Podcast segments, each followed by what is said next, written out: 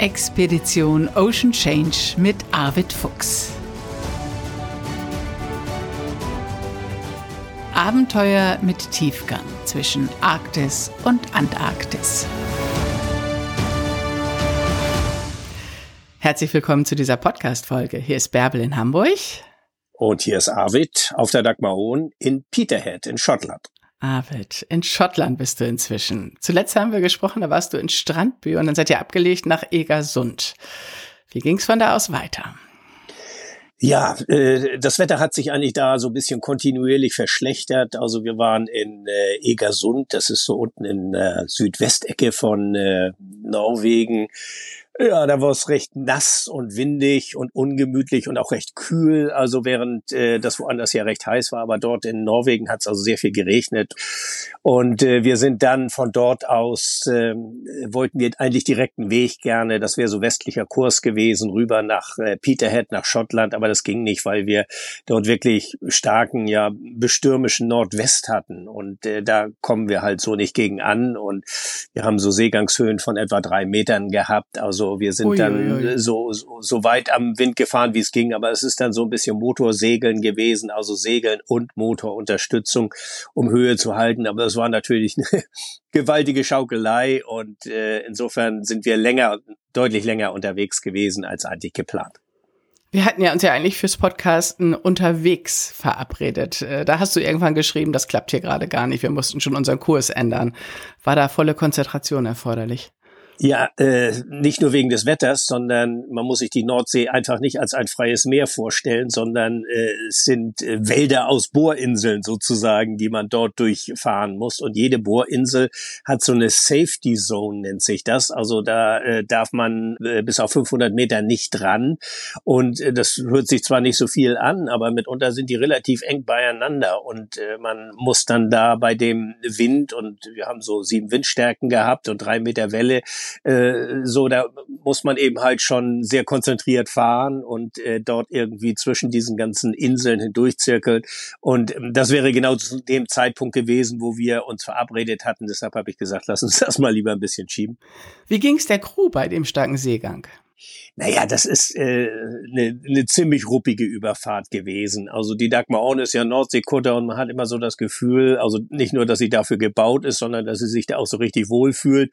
Aber ja, sie, sie, sie ahlt sich dann auch so ein bisschen in, in, in dem Seegang, äh, in die Nordseewellen. Äh, der, der Crew tut das nicht immer so richtig gut. Also es gab dann durchaus einige, äh, die doch äh, auch massiv unter, unter Seekrankheit zu kämpfen hatten, aber deshalb kein, kein Ausfall. Also jeder ist trotzdem seine Wache gegangen. Und äh, aber äh, wollen wir sagen, äh, es, es wurde relativ wenig gegessen und äh, es wurde dann in der Freiwache auch äh, sich schnell in die Koje zurückgezogen. Äh, aber aber sonst ist der Bordbetrieb natürlich normal weitergegangen, aber es äh, hat schon äh, Folgen gehabt. Ist es dann besser, in der Koje zu sein oder an Deck zu sein und zum Horizont zu gucken, wenn man seekrank ist? Naja, ich habe ja das große Glück, ich werde nicht seekrank und äh, kann also schwer äh, dieses äh, beurteilen.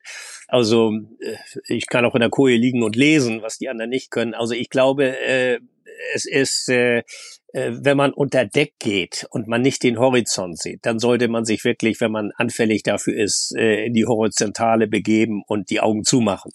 Weil dann hat man diese Schwankungen nicht so. Und das äh, tun die meisten dann. Also sie legen sich halt hin und schlafen und äh, ja, kriegen dann nicht so diese, diese Seekrankheitssymptome. Äh, wenn man an Deck ist und äh, den Horizont sieht und reagieren die Menschen ganz unterschiedlich drauf. Einige müssen sich trotzdem mal übergeben, andere kommen dann gut klar damit, wenn sie den Horizont sehen. Also es gibt da, glaube ich, nicht so ein festgelegtes Muster. Äh, jeder äh, Organismus reagiert irgendwie anders auf, auf diese Schaukelei. Und war es die komplette Überfahrt oder die komplette Tour von Egersund nach Peterhead so stürmisch? Also hatten die die komplette Tour äh, zu leiden? Ja, also es fing eigentlich an, wir sind äh, ausgelaufen, da war vom vorangehenden Wetter, da hat es ja schon richtig kräftig geblasen, eine ziemlich hohe Dünung. Und man muss ja auch wissen, dass wir Crewmitglieder an Bord gekriegt haben, die also eingestiegen sind dort in äh, Egersund. Also und das ist natürlich ein harter Start, wenn man ähm, so im Seegang überhaupt nicht äh, gewohnt ist und dann rausfährt und dann gleich irgendwie so eine zwei Meter Welle hat. Äh, äh, das ist dann schon irgendwie für jemanden, dem noch nicht so richtig die Seebeine gewachsen sind, äh, schon ein harter Start. Aber ja, das ist halt die Nordsee. Die Nordsee kann ruppig sein, launisch sein und äh, in dem Fall war sie war sie beides und hat äh, eben halt konstant wirklich aus nordwestlicher Richtung geweht, der Wind. Und äh, der hat eben dann äh, auch entsprechend Seegang aufgeworfen. Nicht dramatisch, aber wenn man dagegen an muss, ist es eben halt äh, ein unbequemer Kurs. Umso froher wart ihr wahrscheinlich, als ihr dann in Peterhead eingelaufen seid, oder? Ja, äh, kurz vor Peterhead ließ der Winter nach. Also da war dann äh, lustigerweise war dann plötzlich totale Flaute und aber der der Schwell war natürlich noch da. Also der baut sich ja nicht so schnell ab. Aber wir waren dann nachher unter der Küste und äh, sind dann hier in Peterhead eingelaufen. Ja, und äh, da haben wir uns natürlich gefreut, klar. Also dann mal so ein Hafentag oder zwei Hafentage danach, das ist äh, dann ganz schön. Äh, das ist hier ein großer Fischereihafen, Peterhead, äh, eine Stadt, die nun nicht irgendwie äh, mit städtebaulichen äh, Schönheiten protzen kann. Äh, es ist so bisschen, äh, ja, so, so Fischerei, Industriemilieu, was hier ist, aber, aber unheimlich nette Leute. Und wir liegen hier also mittendrin quasi im, im Hafenbecken vor der Hafenverwaltung und die sind total nett und freuen sich, dass also so ein Schiff kommt. Also die Schotten, die sind schon sehr, sehr äh, gastfreundlich, muss ich sagen. Warst du in Peterhead zuvor schon gewesen? Ja, wir waren schon zweimal da, aber es liegt äh, längere Zeit zurück. Deshalb äh, kannte ich den Hafen und äh, wusste, wie das hier aussieht. Aber die Kuh war hier noch nicht gewesen. Insofern ist das für die auch Neuland. Und du bist sogleich auf Schotten getroffen mit Schottenrock und Dudelsack. Hast du geschickt. ja, das, das Lustige ist, hier gab's die schottische Woche. Das heißt, die ist immer noch, also die geht bis äh, bis heute Abend und äh, deshalb äh, haben wir hier also einiges an Spektakel geboten gekriegt, also wo man ganz stolz war. Die Red Arrows, das sind so diese äh, Kunstflieger der äh, äh, der Luftwaffe quasi der der äh, britischen oder der Air Force. Und die haben so spezielle äh, äh, Flugzeuge, die so rot angestrahlt sind und die fliegen dann so Kunstformationen. Und ähm, das das da da war man hier total begeistert. Und äh, dann gab's gestern gab's eine große Parade in der Stadt. Und unter anderem natürlich so wie man sich Schottland vorstellt mit Dudelsack und Kilt, also den Schottenröcken. Und ähm, ja und dann sind die durch die Stadt gezogen. Gestern war wunderbares Wetter hier, richtig schön und sonnig. Also insofern äh, war das so ein bisschen äh, Schottland pur, was wir hier erlebt haben. Und gab es doch einen netten Pub für gestern Abend oder verbringt ihr den Abend dann an Bord? Also äh, es, es gibt hier natürlich Pubs, aber gar nicht so viele und auch nicht so gemütliche, wie man sie sonst aus Schottland kennt. Also ähm, äh, ich selbst war war jetzt nicht im Pub, aber äh, Teile der Crew waren unterwegs und das war wohl auch ganz nett. Aber es ist nicht so diese total urigen, gemütlichen Pubs, wie man sie ähm, von von anderen Orten her kennt. Ich weiß nicht, woran es liegt. Das ist, ist vielleicht irgendwie so äh, Charakter dieser Stadt, aber äh, wir sind da sehr zuversichtlich, dass wir noch noch sehr viel nettere Pubs finden auf uns Ja, ich glaub's wohl. Wie war es mit der Wissenschaft auf der letzten Etappe? Ihr habt unterwegs wieder was ausgesetzt, habe ich auf der Beluga-Seite gesehen. An dieser Stelle will ich mal kurz sagen, ich war selber unterwegs in der letzten Woche und habe andauernd deine Website aufgehabt. Das ist eine super Möglichkeit, um sich auf dem Laufenden zu halten, wo du gerade bist. Also man geht auf die Website arbeit-fuchs.de und äh, klickt dann auf den Button Live-Position. Da sieht man nicht nur, wo du mit der Dagmar On gerade bist, sondern auch die ganzen wissenschaftlichen Daten, die ihr erhebt.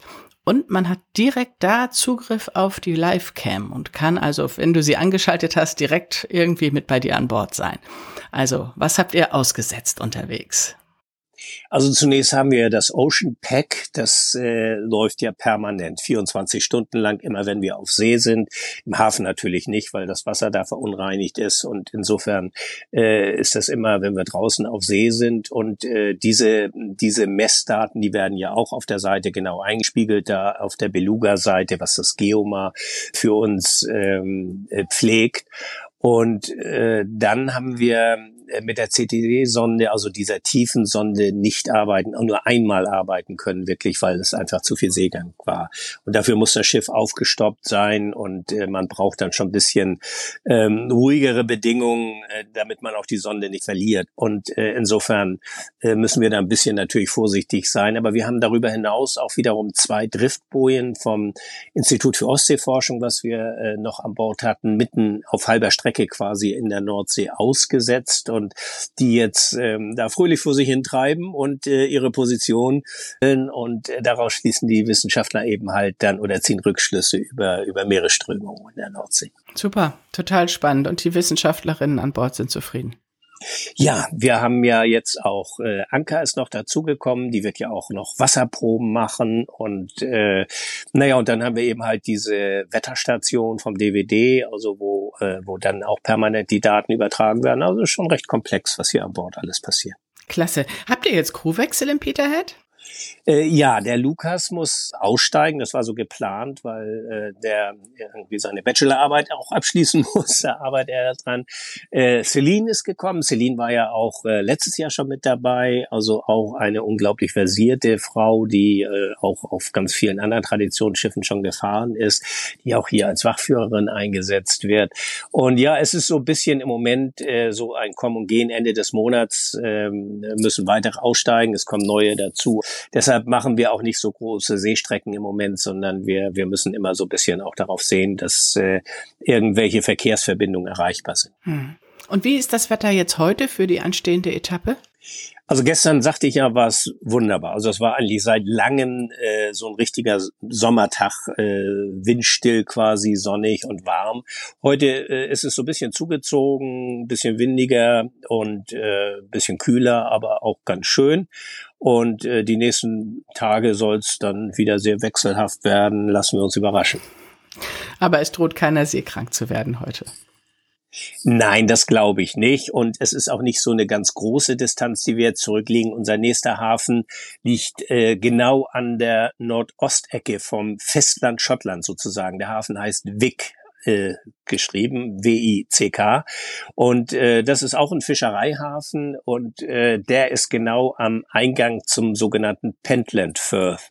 Das ist so ein, ja, man kann ruhig sagen, berüchtigter Sund zwischen dem äh, ja, Festland Schottland und äh, den Orkney-Inseln. Und da äh, zieht ein enormer Gezeitenstrom durch, äh, je nach Tide eben halt in die eine oder in die andere Richtung. Und äh, wenn man dann noch ungünstige Windverhältnisse hat, dann kann es dort zu unheimlichen Turbulenzen und Tide Drips, wie man sagt, kommen. Und ganz besonders äh, berüchtigt ist da der Mary May of Man, so wird er genannt von den Schotten. Äh, das ist so eine, äh, ja, ein, ein, eine, eine Stromschnelle, kann man fast sagen, die einmal quer vom Festland bis zu den Orkneys sich hinzieht und die selbst für große Schiffe gefährlich werden kann. Aber äh, das muss man timen, deshalb ist Wick also ein guter Ausgangspunkt und wir werden aber von da aus ja zunächst auch äh, in den Sund reinfahren, in den Pentland Firth, äh, aber nach Stromness zu den Orkney äh, hinfahren äh, und da fährt man dann durch Scupper Flow, wie diese Bucht heißt und äh, werden äh, dann äh, in Stromness erstmal festmachen. Das sind ja erhöhte Anforderungen, wenn du da auch noch genau die Tide beachten musst, ne? Ja, die Tide muss man hier überall beachten, weil äh, es eben sehr große Tidenschwankungen gibt. Also wir haben hier in Peterhead sind es etwa zweieinhalb Meter, die wir Gezeitenunterschied haben. Und äh, aber gerade in diesen Engpässen, da strömt das Wasser mit brachialer Gewalt durch. Das ist wirklich, das äh, kann man auch schwer beschreiben, aber es ist schon unglaublich eindrucksvoll. Ähm, das kann also durchaus zehn, zwölf Knoten Strom haben und äh, da kommt man selbst mit der Dagmar Onda nicht gegen an gegen diesen Strom. Und und äh, insofern muss man das also schon alles äh, richtig timen. Man muss vor allen Dingen auch das Wetter äh, bedenken, dass man eben nicht noch Wind gegen diesen Gezeitenstrom hat, weil dann kommt es wirklich zu diesen hohen, auch brechenden Wellen, die ganz plötzlich abrupt aus verschiedenen Richtungen auftauchen können und die durch Seeschlag äh, schon einiges auch kaputt machen können. Also insofern ist man immer gut beraten, wenn man hier äh, sich hinsetzt und äh, genau die Tiden berechnet. Arvid, das ist bei dir in guten Händen. Na, ich hatte ja gesagt, das ist äh, durchaus ein anspruchsvolles Revier hier, auch äh, so an der Westküste, die äußeren Hebriden. Aber das macht es natürlich auch spannend. Also es ist äh, eine tolle Region. Wir sammeln unsere Daten. Auf der anderen Seite ist es einfach vom Seemännischen her, ist es äh, anspruchsvoll und damit natürlich auch interessant. Umso spannender für uns und dann freuen wir uns darauf, wenn du dich bald wieder meldest und wir wieder podcasten, Arvid. Das machen wir, Bärbel. Liebe Grüße an die ganze Crew. Liebe Grüße zurück. Dankeschön. Tschüss. Das war Expedition Ocean Change, ein Podcast von Arvid Fuchs und Bärbel Feening.